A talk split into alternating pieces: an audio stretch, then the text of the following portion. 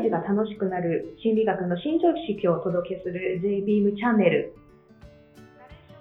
私、花静香がお届けいたします。さあ、始まりました。第1回目、記念すべき第1回目、JBeam チャンネル。はい、始まりましたね。始まりましたね。はい。天の声。じゃあ、なぜ JBeam チャンネルなの？か。JBeam とは何か？まず、ジャパンですね。J は。日本。で、B は Beam。光を発信する。日本に光を発信するチャンネルです。じゃあ、具体的には何かっていうと、まあ、冒頭にはコンコンセプトもありましたね。毎日が楽しくなる心理学の新常識をお届けします。